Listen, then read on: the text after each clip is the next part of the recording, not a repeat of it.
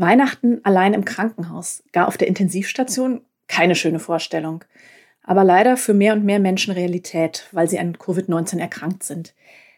Hast du dich schon mal gefragt, wer kümmert sich in so einer Situation eigentlich um deine Angelegenheiten? Wer bezahlt Rechnungen oder trifft wichtige Entscheidungen, wenn du es selber nicht mehr kannst?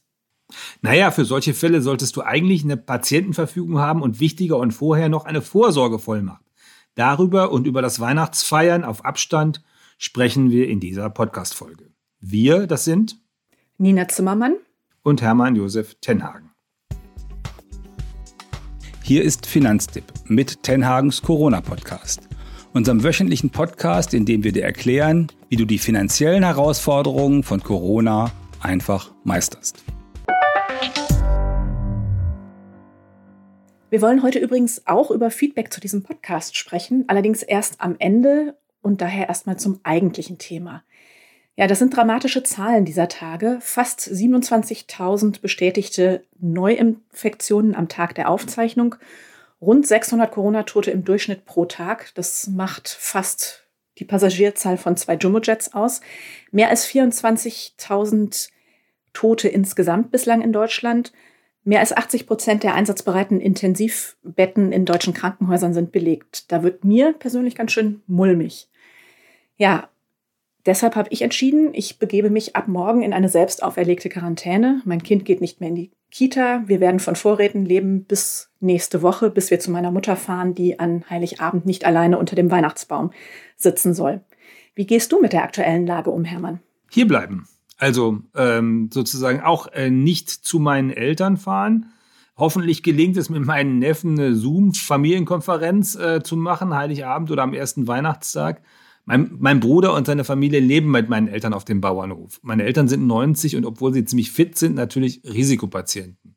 Also ich habe sowas ein bisschen schon geahnt und habe in eine Woche in den Herbstferien mit ihnen eingeschoben mit vorheriger Kurzquarantäne bei mir und meiner Tochter, damit wir einfach eine Woche mit meinen Eltern ein bisschen rumfahren konnten und äh, dann tatsächlich auch mit sehr wenig Kontakt, aber äh, ein paar guten Gesprächen und Abenden beim Machen von Apfelkompott und Trinken von Wein und Bier verbringen konnten.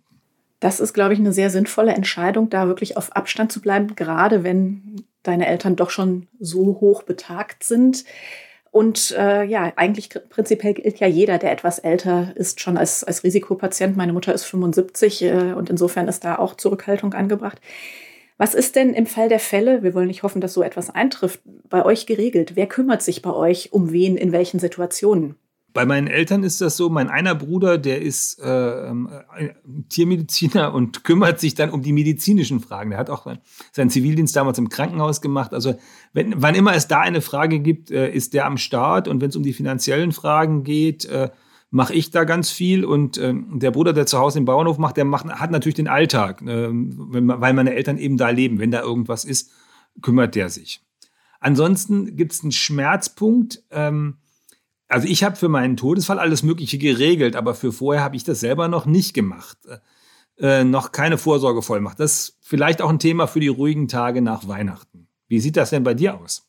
Also ich habe vor Jahren, als mein Vater gestorben ist, der auch keine Vorsorge getroffen hatte, mit meiner Mutter gegenseitig eine Vorsorgevollmacht äh, aufgesetzt und gegenseitig unterschrieben. Das haben wir dann erneuert, als dann die Mutter meiner Mutter gestorben ist. Und ich habe mir das Ganze nochmal vorgekramt vor der Geburt meines Kindes im vorigen Jahr und habe meinen Freund äh, in diese Vorsorgevollmacht mit aufgenommen. Aber ich habe eben nur eine Vorsorgevollmacht. Das ging mir jetzt bei der Vorbereitung auf diesen Podcast äh, erstmal wieder so richtig auf, als ich in meine Unterlagen geschaut habe. Ich habe keine Patientenverfügung und es würde mir ehrlich gesagt auch schwerfallen, da genau zu sagen, was ich im Fall der Fälle an medizinischer Behandlung haben will. Und ich hatte, hätte auch jetzt im Moment keine Zeit, mit meiner Ärztin drüber zu sprechen. Trotzdem ist ja beides sinnvoll zu haben. Warum eigentlich? Naja, also das Wichtigste ist die Vorsorgevollmacht, damit, damit du ein, deine Angehörigen, also in meinem Fall meiner Frau, sagen kannst, also du entscheidest, wenn ich nicht mehr entscheiden kann. Und anders als, als viele Leute glauben, ist das nicht automatisch so. Also das muss man tatsächlich schriftlich festmachen, damit sie das dann jeweils auch kann und darf. Und diese Vollmacht legt dann fest, äh, dass sie mich vertreten kann, wenn ich mich um meine eigenen Angelegenheiten nicht mehr kümmern kann. Ähm, wenn, wenn, wenn du das nicht machst, dann gibt es also ähm, ein Betreuungsgericht, das sich darum kümmert, dass jemand für dich die Entscheidungen trifft. Das Betreuungsgericht im Zweifel sagt dann, okay, du darfst, ähm, also der, der Frau oder dem Mann, du darfst deinen Ehegatten betreuen. Aber das ist jeweils ein gerichtliches Verfahren und das gibt auch noch Kosten dazu und, ähm, und das ist auch manchmal echt kompliziert. Ich kenne Nachbarn, äh, dessen Frau ist inzwischen dement, die haben das vorher nicht geregelt und der hat jetzt jedes Mal, wenn er irgendwas entscheiden muss, Bürokratie mit seinem Betreuungsgericht und er hadert da echt mit. Und mit der Vorsorgevollmacht ersparst du dir also das staatliche Verfahren. Wenn so eine Vor Vorsorgevollmacht voll vorliegt, äh, darf das Gericht keinen Betreuer bestellen. Und dann gibt es die Patientenverfügung. Mit der legst du fest, welche Maßnahmen die dich behandelnden Ärzte ergreifen sollen, falls du zum Beispiel im Koma liegst. Der Arzt ist dann an deinen Willen gebunden. Wichtig auch hier eigentlich die Vorsorgevollmacht. Wenn der Arzt nämlich irgendwie äh, nicht so richtig verstanden hat, was du in, deinem, in deiner Patientenverfügung denn da verfügt hast, dann, dann hat er natürlich jemand, den er fragen kann und der dich interpretieren darf und soll. Also in dem Fall wieder der oder diejenige mit der Vorsorgevollmacht. Ja, und die Corona-Pandemie und vielleicht auch die etwas ruhigeren Weihnachtstage sind ja ein ganz guter Anlass, um die eigenen Wünsche als Patient überhaupt erstmal zu durchdenken und dann auch festzulegen. Und ich glaube, es ist auch total wichtig, mit seinen Angehörigen oder vertrauten Menschen äh, darüber zu reden. Möglicherweise im virtuellen Kontakt, wenn, wenn ihr das in eurem Fall per Zoom-Konferenz macht, vielleicht nicht ganz so leicht zu besprechen, aber wie gesagt, ich denke immens wichtig. Wenn ich schon eine Patientenverfügung hätte, müsste ich die jetzt eigentlich anpassen in Bezug auf die Corona-Pandemie? Also eigentlich musst du nicht anpassen. Während der ersten Corona-Welle im Frühjahr haben ein paar Seniorenbeiräte, Seniorenverbände diese Frage aufgeworfen, äh, vor allen Dingen wegen der Frage der künstlichen Beatmung. Generell, ähm, also man braucht es nicht, ähm, aber generell gilt es natürlich so, dass, dass du in regelmäßigen Abständen überprüfen solltest, ob deine Vorsorgedokumente immer noch deinen Wünschen entsprechen. Also insbesondere, wenn man da was rausgefunden hat darüber, wie, wie so eine medizinische Behandlung abläuft und Dinge, die man unbedingt will oder die man keinesfalls will, wenn, wenn du das rausgefunden hast, dann nochmal mit deinem Arzt zu reden und dann im Zweifel auch so eine Patientenverfügung zu verändern, ist gar nicht doof. Also sich da regelmäßig mit zu beschäftigen, also regelmäßig als alle paar Jahre mal, äh, ist vernünftig. Wir haben ja schon gesagt, dass man das auf jeden Fall schriftlich machen sollte und dass der Ehepartner oder die Kinder nicht rechtlich automatisch die Vertreter sind. Warum ist das so wichtig, dass man das schriftlich macht? Naja, also wenn man, wenn man, wenn man irgendwie äh, das beweisen muss, dass man das darf, äh, dass man diese Entscheidung treffen kann, braucht man halt immer schriftlich tatsächlich das, das Originaldokument in der Hand. Und deswegen gibt es zwei Aspekte davon. Das eine, der eine Aspekt ist, dass das äh, Dokument mache, also so eine Vorsorgevollmacht ähm, formuliere, äh, aufschreibe. Und das Zweite ist am besten, es gibt beim, bei der Notarkammer auch ein Vorsorgeregister. Da kann man dann hinterlegen, dass man sie gemacht hat, zu welchem Datum man sie gemacht hat, weil es soll auch schon Fälle gegeben haben, wo dann, hm, eine Vorsorgevollmacht auftauchte, die sich im Zweifel dann hinterher als Fake entpuppt hat. Und das kann man ganz einfach vermeiden, indem man beim, bei, diesem, also die, bei diesem Register das hinterlegt. Das kostet, glaube ich, nicht mal 20 Euro. Und inzwischen, ich habe heute Morgen nochmal nachgeguckt, sind ungefähr 5 Millionen solcher Vorsorgevollmachten dort hinterlegt worden. Die Möglichkeit Was ja eigentlich nicht gerade eigentlich nicht gerade viele sind. Ne? Wenn man bedenkt, ja, das, das äh, gerechnet also, auf die Gesamtbevölkerung, fünf Millionen ist dann doch ein bisschen dünne. Ja, das stimmt. Also äh, es gibt so, äh, gab so Befragungen, wer denn äh, alles meint, dass er eine Vorsorgevollmacht gemacht habe. Und da sagen dann 25 Prozent der Leute, sie hätten.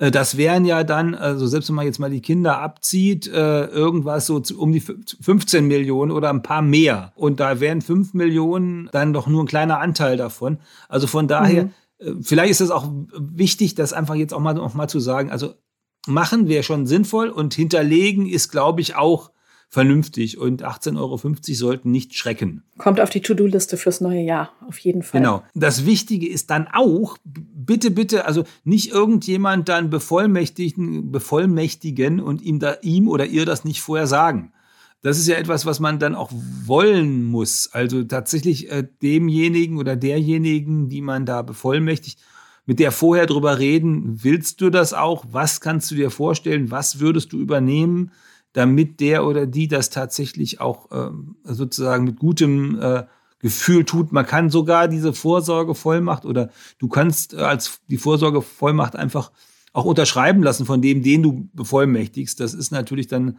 so die Garantie, dass der, der oder die sich das auch ordentlich durchgelesen hat und für diejenigen, die sich das nachher angucken, auch ein Hinweis darauf, dass da vorher mal ordentlich drüber geredet worden ist. Ja, absolut sinnvoll.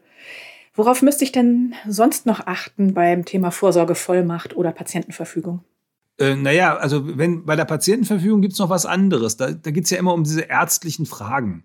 Und ehrlich gesagt, ich kenne mich da nicht aus, die meisten anderen Menschen kennen sich auch nicht aus. Das heißt, es ist schon sinnvoll, auf der einen Seite das konkret zu machen, was wünsche ich mir, was wünsche ich mir nicht, und das auf der anderen Seite mit einem Arzt oder einer Ärztin zu besprechen, die auch eine Idee davon haben, äh, was denn im Augenblick, was heute geht und die auch äh, mit dir darüber reden können, was du denn da haben willst und was du nicht haben willst. Weil es gibt ja dann auch ähm, die Frage, ob ich das richtig auf den Begriff bringen kann, damit dann der Arzt oder die Ärztin, die im Zweifel das zu Gesicht bekommt und sagen, sich, sich daran orientieren soll, auch wirklich was damit anfangen kann.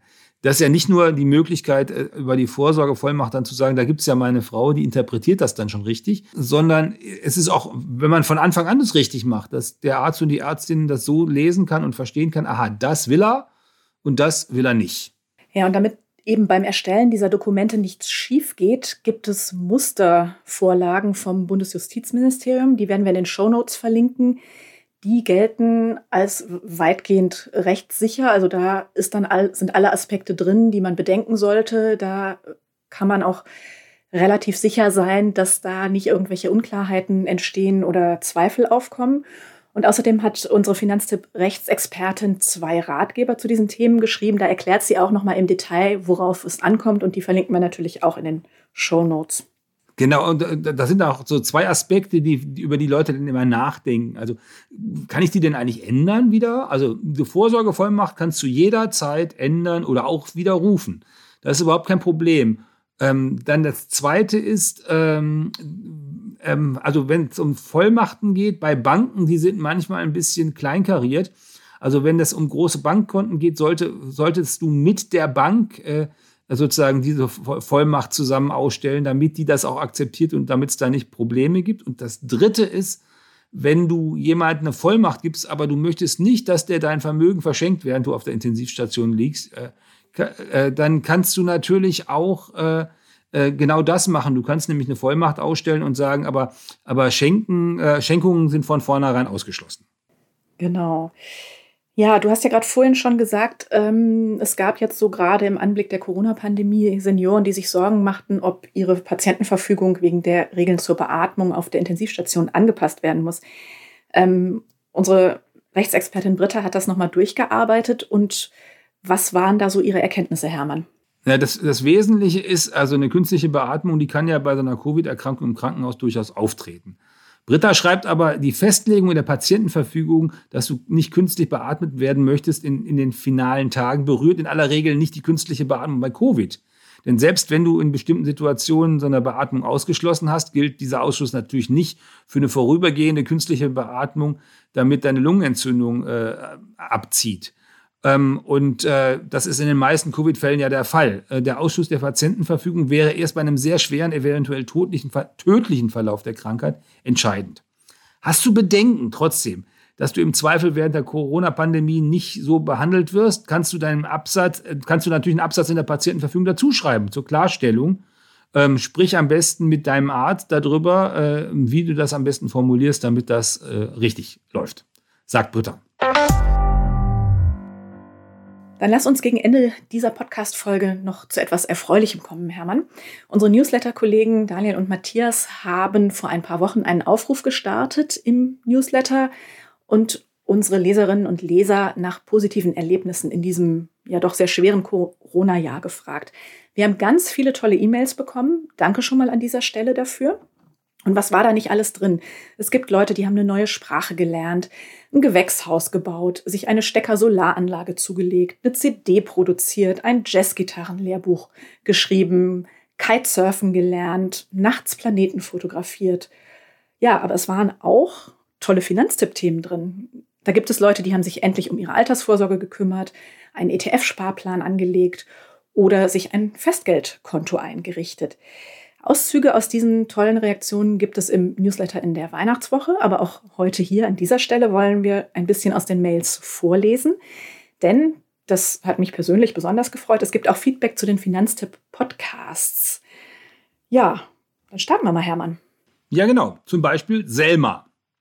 Die sagt, ich hatte im April den Luxus, bezahlt freigestellt zu sein, um mich um meine Kinder und vor allem um das Homeschooling kümmern zu können. Viel Zeit in eurem Podcast habe ich dann gehabt und die, die Erklärvideos und den Podcast reingehört und nebenher eine Selbstständigkeit als freie Rednerin aufgebaut.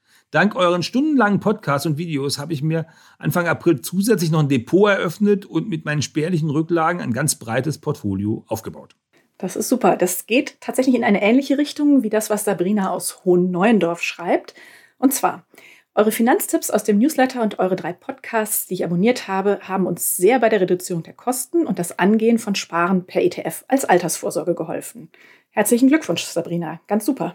Ja, und Sabi äh, schreibt uns, hallo, habe endlich einen ETF-Sparplan eröffnet und Festgeld angelegt. Außerdem bin ich all meine Versicherungen durchgegangen, um einen Überblick zu erhalten und auch einen Teil gekündigt. Durch euren Podcast und Ratgeber habt ihr mich dabei super unterstützt.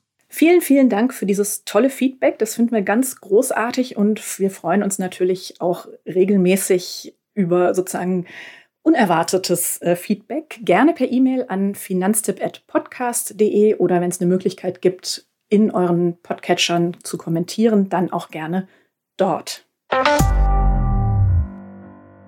Jetzt haben wir noch einen Nachtrag zur vorherigen Folge, zu Folge 59. Da haben wir über vermögenswirksame Leistungen gesprochen und gesagt, dass du in so einen VL-Vertrag auch einen Teil deines Lohns einfach selber einzahlen kannst, ohne Zuschuss vom Arbeitgeber und dass du dann auf dieses gesparte Geld weder Steuern noch Sozialabgaben zahlen musst. Das stimmt leider nicht so ganz. Ja, ja, leider. Ähm, die eigenen Beiträge in so einem VL-Sparplan kämen dann aus dem Netto. Es gibt keinen gesetzlichen Anspruch auf eine VL-Überweisung, wenn der Arbeitgeber das nicht machen will.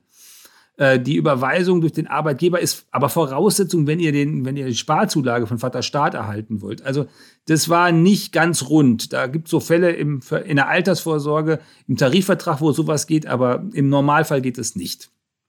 Wir bitten, dieses Versehen nachzusehen. Ähm, wir korrigieren solche Dinge natürlich immer.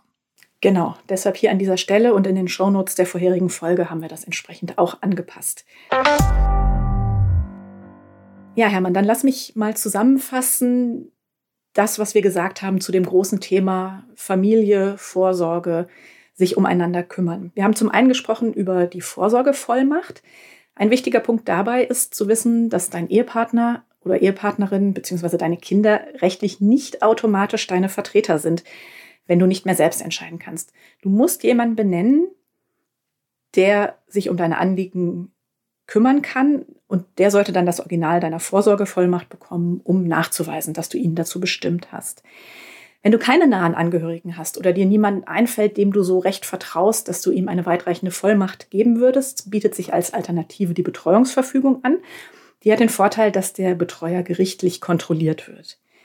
Und schließlich, weiterer wichtiger Punkt, gerade in Bezug auf Gesundheit oder Krankwerden, das ist die Patientenverfügung. Da geht es darum, festzulegen, welche medizinische Behandlung wünschst du und welche nicht.